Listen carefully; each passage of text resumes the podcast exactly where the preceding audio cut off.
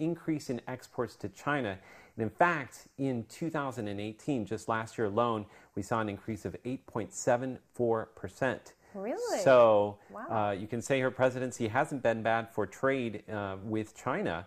Now, just for fun, I want to show you something else. Uh, we're going to take a look at the top five export destinations for products from Taiwan. Have a look at that list there. So, as you can see, China and Hong Kong are at the very top of the list, 41%, followed by the United States, 12%, Japan at 7%, and then Singapore and South Korea at just 5%. So, Natalie, what that says to me is that China's China very important to us. is a very important trade partner. And in fact, so important that the amount of exports that are sent to China, it's way more than all of the, the, the following uh, four countries combined. And that's today's Taiwan by number.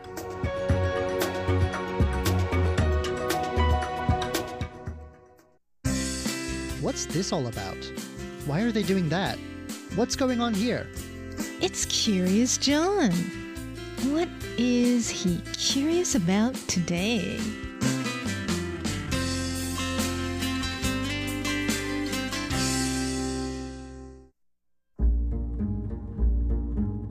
For millennia, a river in eastern Taiwan has been patiently gouging away at layers of marble. It has cut away a little bit at a time, carving out a deep, narrow gorge that twists between mountains and cliffs, until finally tumbling out into the Pacific. This is Taroko Gorge, one of the wonders of Taiwan and one of the island's most visited sites. The gorge is the centerpiece of Taroko National Park on Taiwan's east coast, and it's the park's most popular attraction. But the ancient gorge is just the beginning of what this remarkable place has to offer visitors. In the park, you can find deep rooted indigenous culture and a range of climate zones, each with its own wildlife. You can find towering mountains, steep waterfalls, and one of Asia's most beautiful coastlines. Here today to tell us about this spectacular corner of Taiwan is the park's Lin Mao Yao. Taroko Park sprawls out over 920 square kilometers of rugged terrain on Taiwan's east coast. There are high mountains almost everywhere you look. Over half the park's area is taken up by mountains that reach at least 2,000 meters. These mountains continue right up to the edge of the Pacific Ocean, diving straight down into the sea at a spot called Qingshui Cliff. 大理石的前身其实是海底的珊瑚或者是有孔。 This is a landscape built by plate tectonics, lifted up into the air at a spot where the Eurasian and Philippine plates meet. Over 200 million years ago, all of the marble in these mountains was living coral and other undersea life. Over time, the remains of these creatures started to pile up, eventually turning into limestone. Then, around 4 million years ago, this coastline started lifting up due to tectonic pressure. The tremendous squeeze put on all this limestone turned it into marble. The further inland you go, the higher the mountains get. The highest peak in the park's bounds is Nanhu Mountain, which soars up more than 3,700 meters. 所以泰鲁格峡谷的形成的时间，如果说我们就光看这个峡谷的切割，大概是几十万到上百万年。 It's hard to pin down how long the Liwu River has been at work scratching through all this marble. But Mr. Lin says the Great Taroko Gorge could have started forming at least 3 million years ago. The river has made neat, precise work of the job. Though the narrow canyon it's carved out takes many turns, in many spots the canyon walls are almost perfectly vertical. 这个地方我们可以看得到的比较多的是一些阔叶的植物比较多。 The sharp contrasts in elevation found through the park give the park dramatically different climate zones, all packed together within a few hours' drive. On the coast near the cliff edges, the weather is balmy and subtropical, more or less like other low lying parts of Taiwan. Here, broadleaf forests thrive, and animals like Formosan macaques and the deer-like Reeves muntjac can be found in large numbers. Once you hit around 1600 meters, though, things start to change.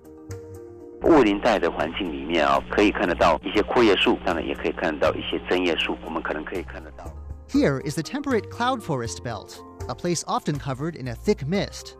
It's cool and damp, a great place for trees to grow, here, the broadleaf forests down below start mixing with conifers like the Taiwan spruce and Taiwan hemlock. Mr. Lin says this cloud forest habitat is the most biodiverse in Taiwan, in part because humans have done less to disturb it. Move up again past the 2,500 meter mark, and you're in the alpine zone, where conifers dominate. Keep going up past 3,000 meters, and you'll find a frigid landscape, a place where high mountain winds blow and only low hardy shrubs can survive, like the clumpy Yushan cane. Up here in the summer months, flowers like the pink alpine rhododendron coat the landscape. Come winter, though, snow and ice cover the ground. This part of Taiwan is the territory of the Taruku people. The Taruku are an indigenous people that have long lived in these mountains, surviving by hunting and farming. In traditional Taruku society, hunting and weaving were highly prized skills. 男生如果会狩猎的技术非常好，他其实是可以在他的 No boy could become a full man without hunting prowess, nor could a woman who couldn't weave be recognized as an adult. Once they were skilled enough at their respective jobs, Taruku men and women coming of age had their faces tattooed. Men received a vertical stripe on their chins, while women had the area around their mouth and cheeks tattooed. Facial tattooing was banned, though, during Taiwan's 50 years under Japanese rule, and most elders who had these tattoos have since passed on.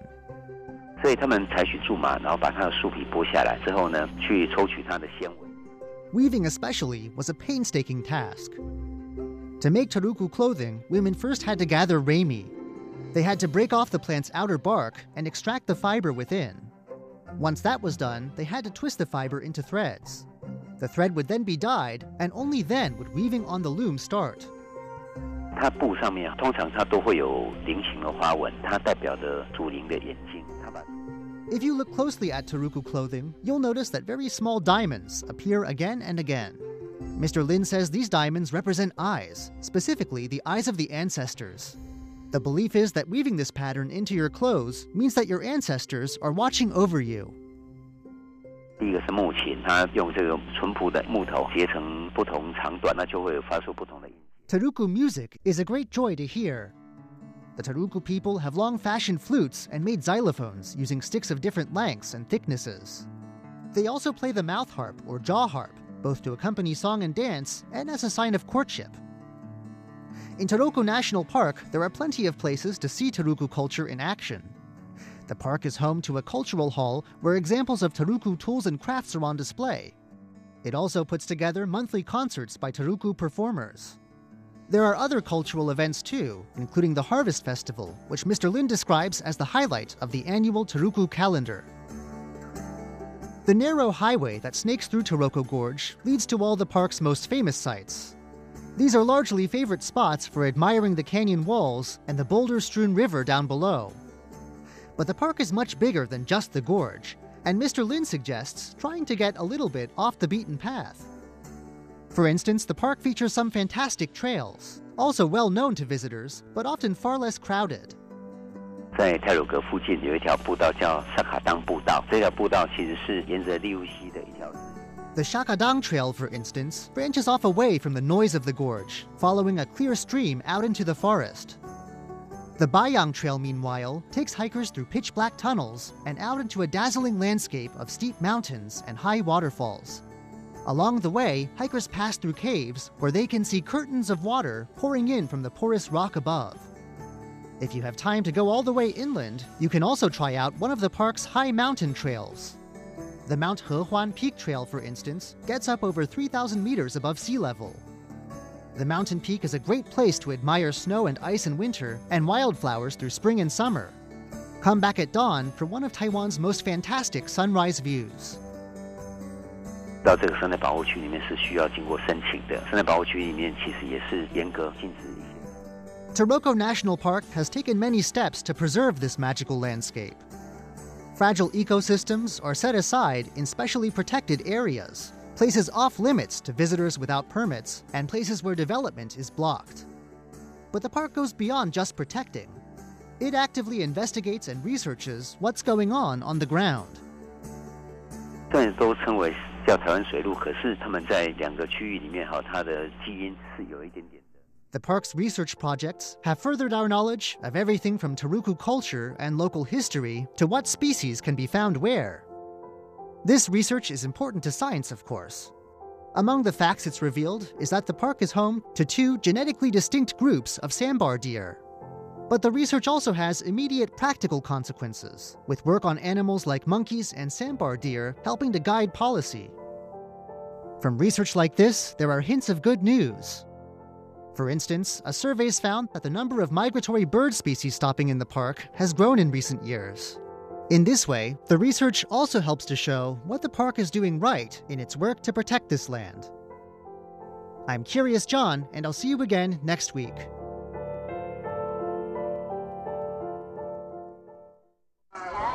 Listen!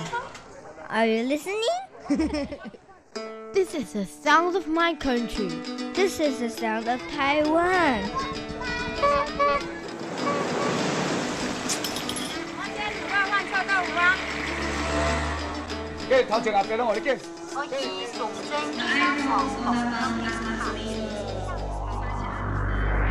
Taiwan, a small island with a whole world of sounds.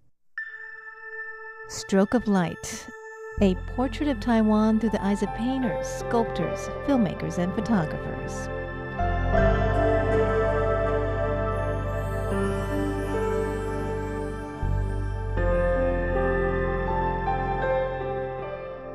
Hello, and welcome back to Stroke of Light.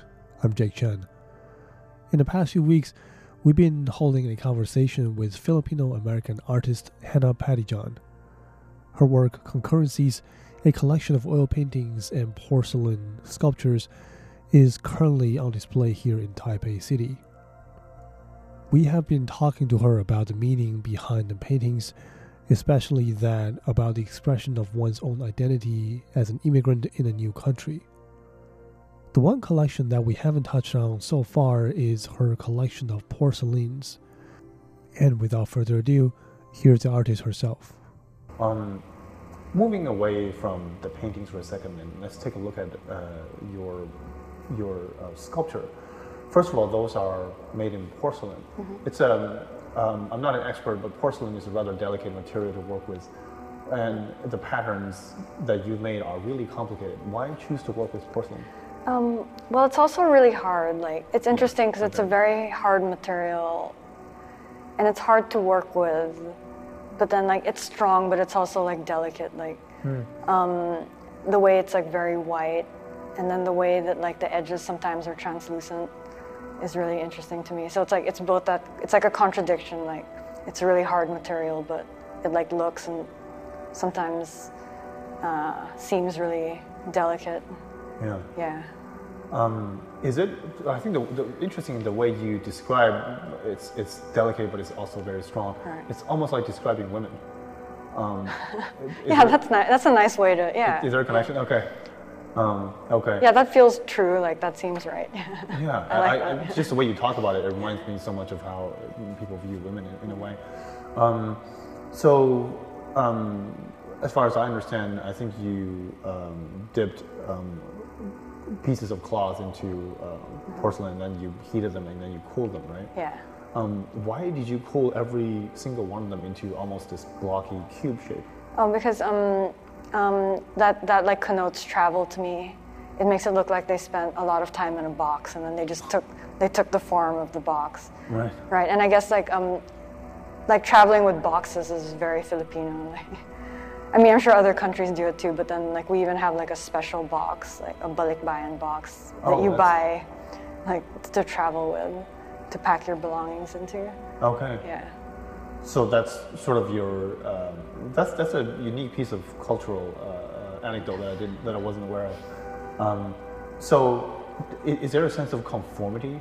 Um, as in, uh, these pieces of clothing have been put in the box for so long that they don't really have their own shape anymore. They're all shaped into cubes and, and boxy shapes. Yeah.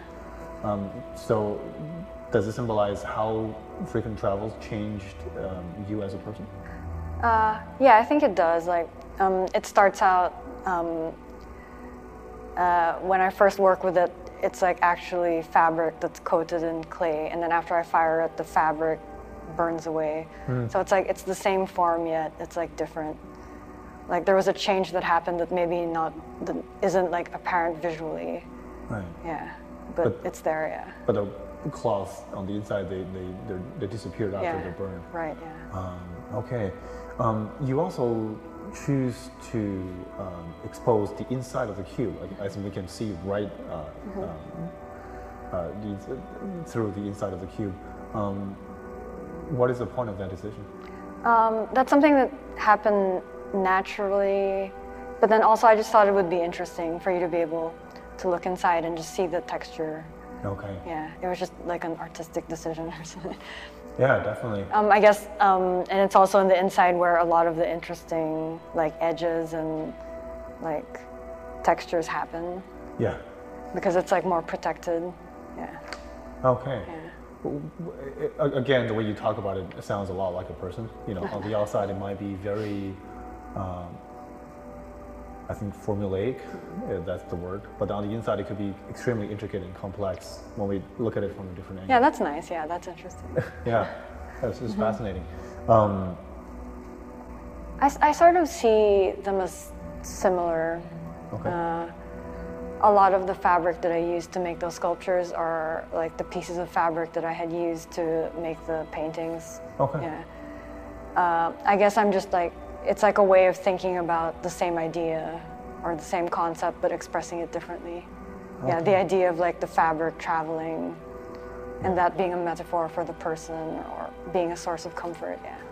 Uh, how your identity is affected by where you what your homeland is, but then also like when when you move on, like how it's affected also. And I just feel like somehow like you can always like relate or think about these things, like even if you don't leave. Like most countries, like the Philippines or even Taiwan, have probably been through like a lot of like cultural transitions. yeah. Yeah, which also makes you maybe question your idea of what being like Filipino is or being what Taiwanese is.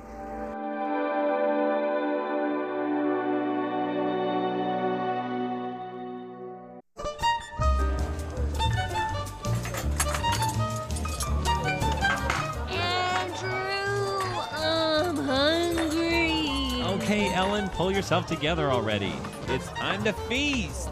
Sit down at the table with Andrew Ryan and Ellen Chu on Feast Meets West. 欢迎光临，欢迎光临，欢迎光临。先生，请问你们几位？两位，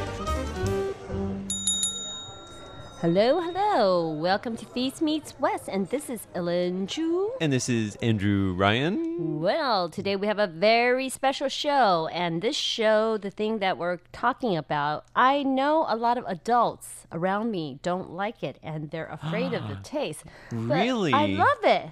It's a food that you can be afraid of. Are they afraid of the taste or the texture? I think the texture, most of them, and also purple, the color. Oh, so people at home are wondering what's a purple food that has a weird texture? Right, but I like it. I had a period where I wasn't a fan of the texture, but I like it now Really? because I realized at some point that this food is perfect for absorbing a lot of different flavors. Right. I would, you know, describe the texture as a mushed up, soaked up cucumber. See, when you put it like that, not appetizing. Yeah, but you know, if you think of it, it's just the food texture. So I have to say, when I was little, the kind of this vegetable that we would eat wasn't purple and it wasn't long and thin like we have them here in Taiwan. It was a big one. the big fat black one. And now It's dark purple. It's not like Really? Yeah, it's dark purple. It's deep purple. So it's oh, it's close to black though, right? As in Hermes. Hermes, they have the color. It's called. yes. It's not. It's uh, Aubergine. no, no, no. Aubergine is the bright one that we have like in Asia. Uh-huh. It's called raisin.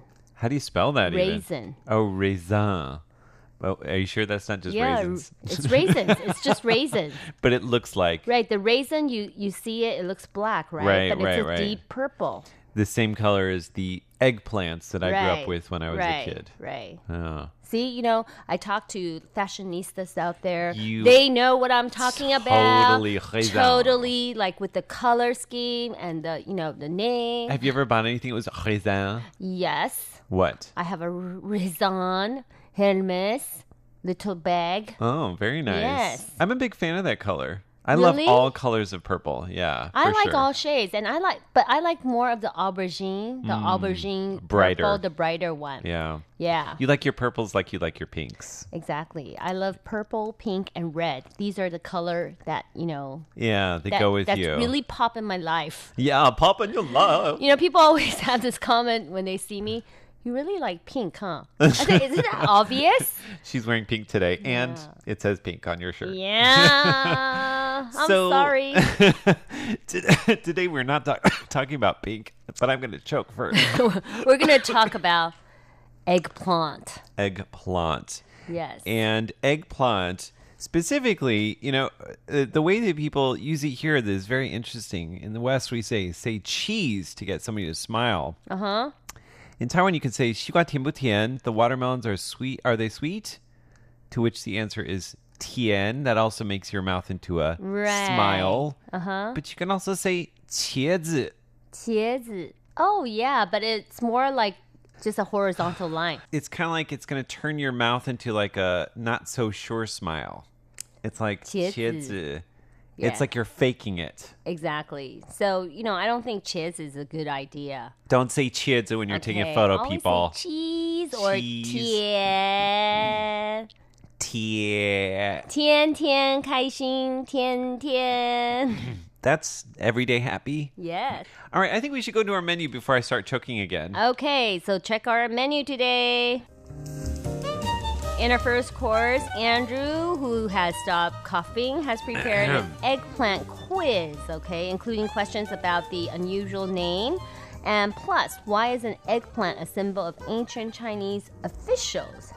In our hmm. second course, we'll be sampling a popular eggplant dish from Sichuan cuisine called fish fragrant eggplants, which strangely does not contain any fish or seafood. How did it get its name? Oh. We'll have that answer. Okay, so third and final course, we are uh, telling you the benefits and dangers of eating eggplants. Oh, there's dangers? Dangers, Ellen Chu. We It- live on the you- edge. You just might choke, right? Yeah. okay, so we'll want to tune in and find out the answer, okay? All right, and then the first of all of our songs today, all of our songs have something to do with smiling. Smiling. 茄子 Okay. uh, is called 你的微笑, Your Smile by Fear. it's F I R. That's right. Right. Back in a moment. 喜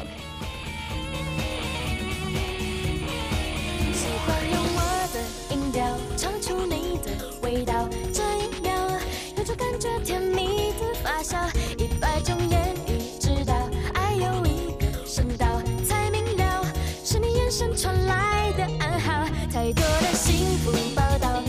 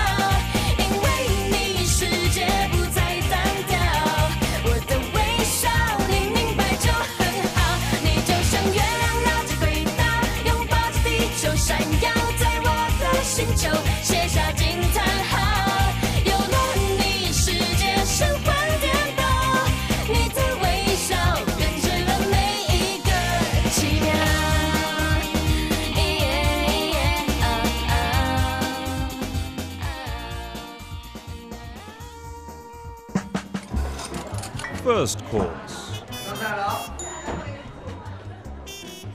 Yabba yabba do. Let's start it. Are you Barney Rubble? Yes. Yabba yabba do. Oh my goodness. I am Cocoa Pebbles. All right, are you ready for your fun eggplant quiz? Toss it over. Uh, toss it over. All right. Everybody at home, you can get out a pencil and piece of paper and start marking down your answers. You're just picking my brains with some eggplants, okay? All right. How do I pick your brain? Do I stick it in your ear? I don't know. Just just let it go. All righty. True or false? Uh-huh. Eggplants are vegetables. Eggplants are vegetables. True. Where's my bell and buzzer? Mm-hmm.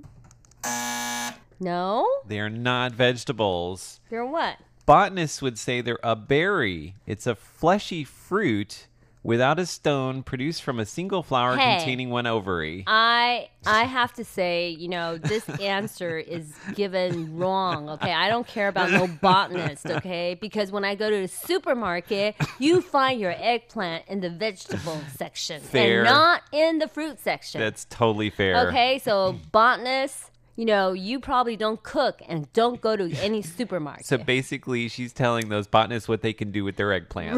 Right, exactly. Okay, bury me head. okay. Just for your amusement, other berries include grapes, currants, tomatoes, cucumbers, bananas, but not certain fruits that are commonly called berries, like strawberries and raspberries. Interesting, huh? Hmm. All right. All right. Number two, the Chinese name for eggplants, 茄子, has the same character as the name for tomatoes, 番茄. Mhm. True or false? The two are related. No.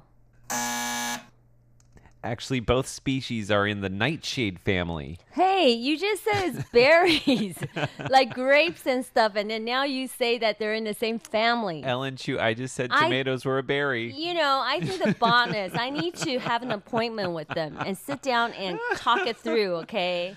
Oh, okay. Nightshades. Okay. So, uh, the, uh, incidentally, other nightshades include potatoes, bell peppers, chili peppers, and tobacco. Those are all related. Mm-hmm. Okay. All right, number three.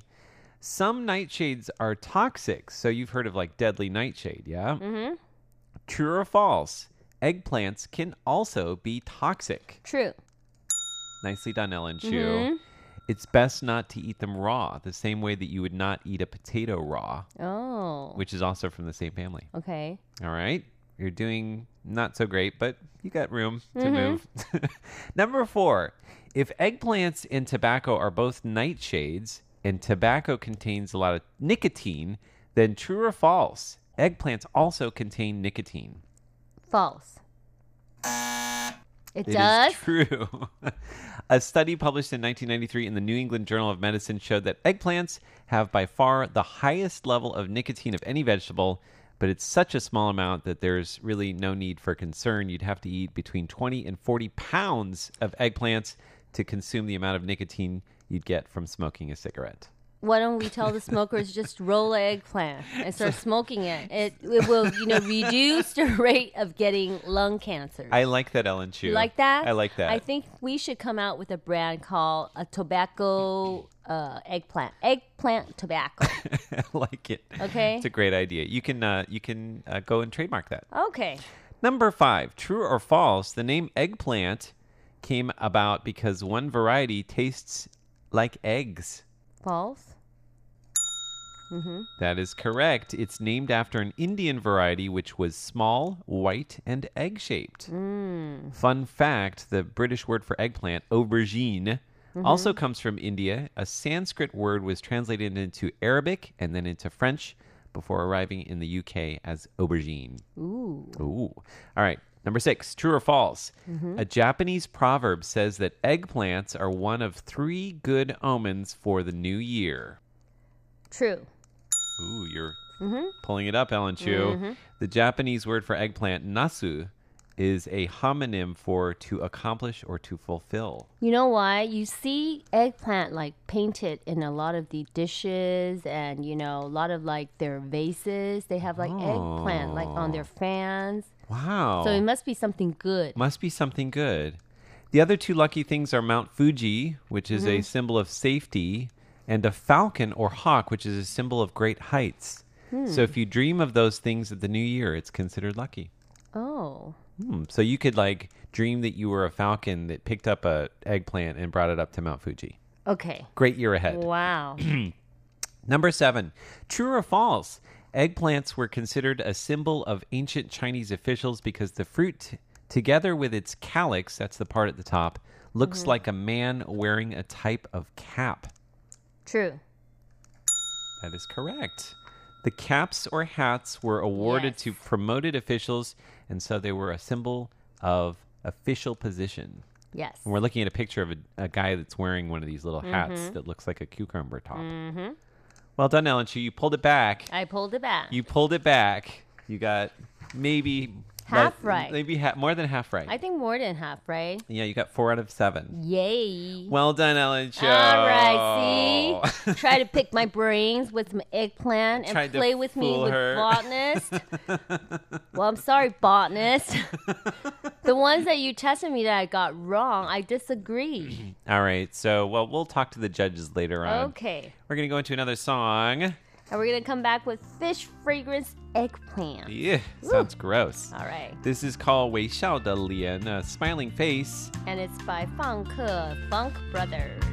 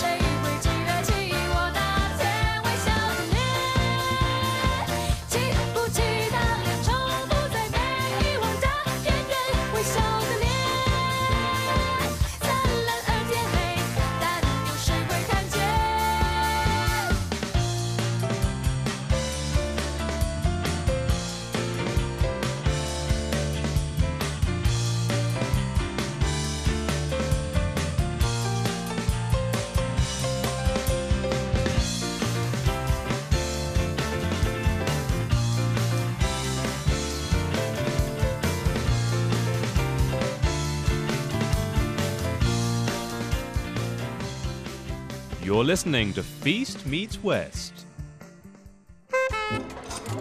Second course.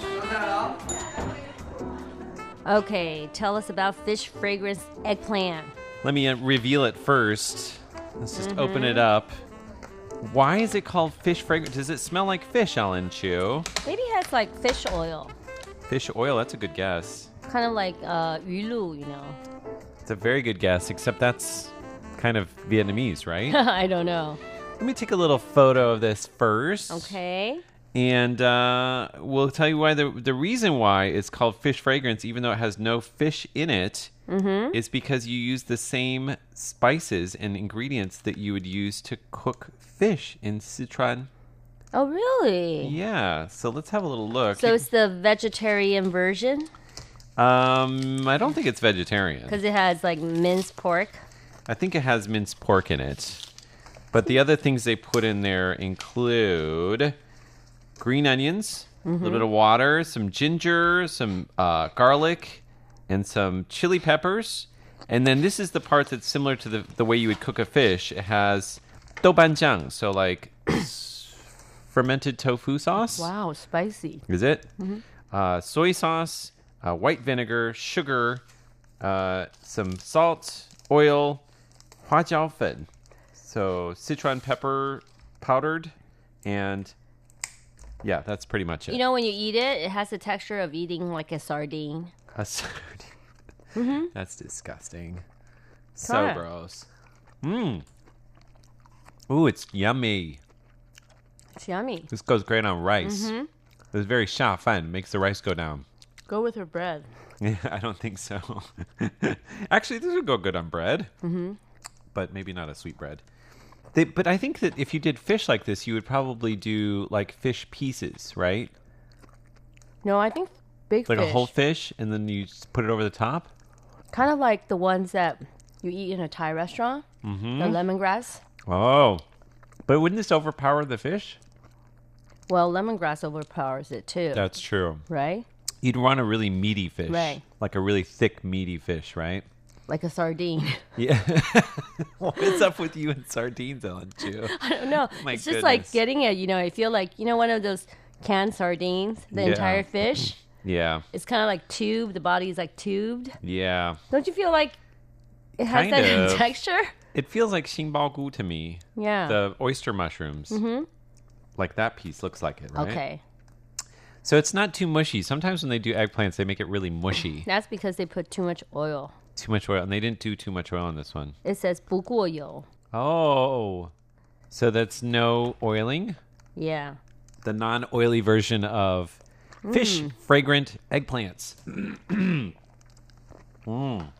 So Mm. not too small, the chunks. Mhm. If it's too small, then it gets all mushy. Mushy. You don't want mushy eggplant. I remember we used to get mushy eggplant when I was um, a student in Shanghai Hmm. in the early 90s. They did a really lovely eggplant with um, basil, Oh. which is one of my favorite versions of eggplant. I think it not so isn't much. too hard to, to make yourself. Maybe next time I can try my hand at it.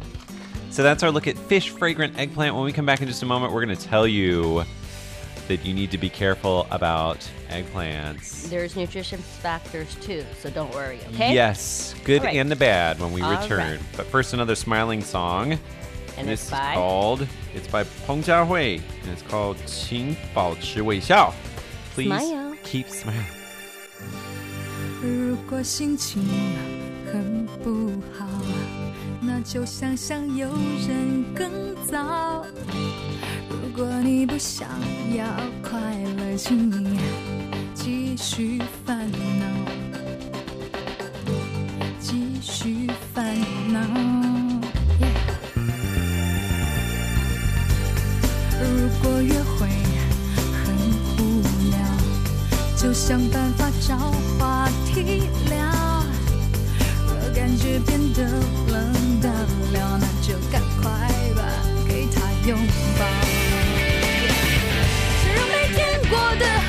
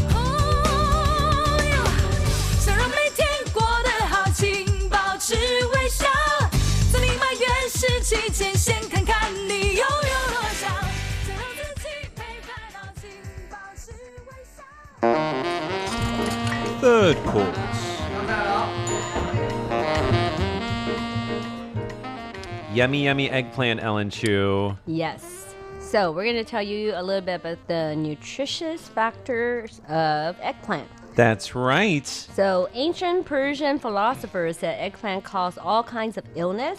Oh. Everything from pimple to epilepsy. Oh no. No. That's not true. No. Hey, it's nutritious.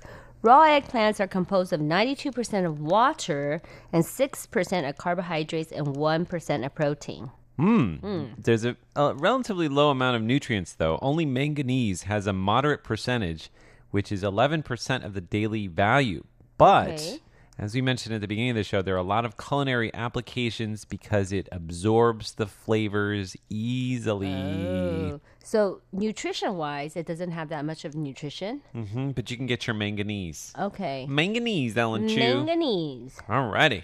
So, how do you eat these? Well, they must be cooked. We also said that earlier in our show because they can be toxic if you don't cook them. Okay, and also you need to eat it with the skin, okay, for most of the nutrition because the skin contains vitamin B. Ooh, B baby. B, B, B. Get your B baby. Alrighty, well, that is our look at eggplants. Mhm. Thank you so much for joining us. Thank you, and please write to us. It's PO Box 123-199, Taipei, Taiwan. That's right. Send us an email at androo at rti.org.tw. And next week, we are going to have a fabulous show. So please stay tuned and also join us on that show. That's right. One final song today. It is also about smiling. Need a way show. Your smile. My smile? No, your smile. Everybody everybody's smile. So it's by Na Ying. For Feast Meets West, I'm Andrew Ryan. And this is Ellen Chu. Bye bye. bye. 好想你，每次都是情不自禁。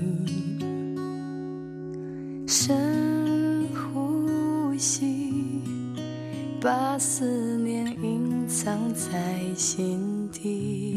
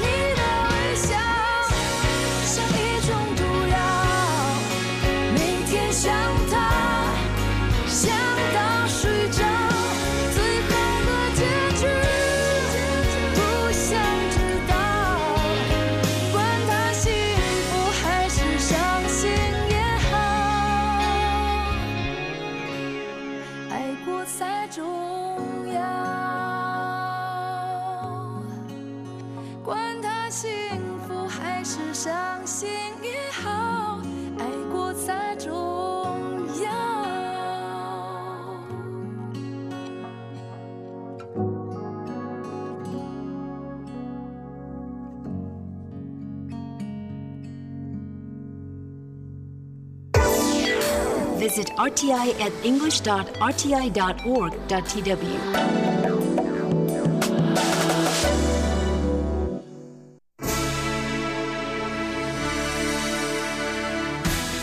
Thank you for listening to Radio Taiwan International, broadcasting from Taipei, Taiwan.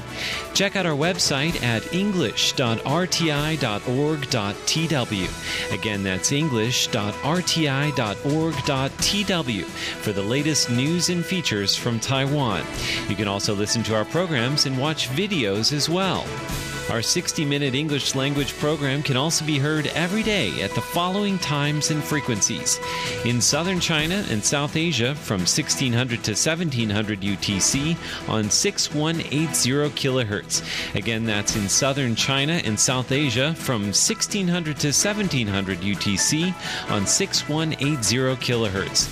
And in Southeast Asia from 0300 to 0400 UTC on 15320 Again, that's in Southeast Asia from 0300 to 0400 UTC on 15320 kilohertz.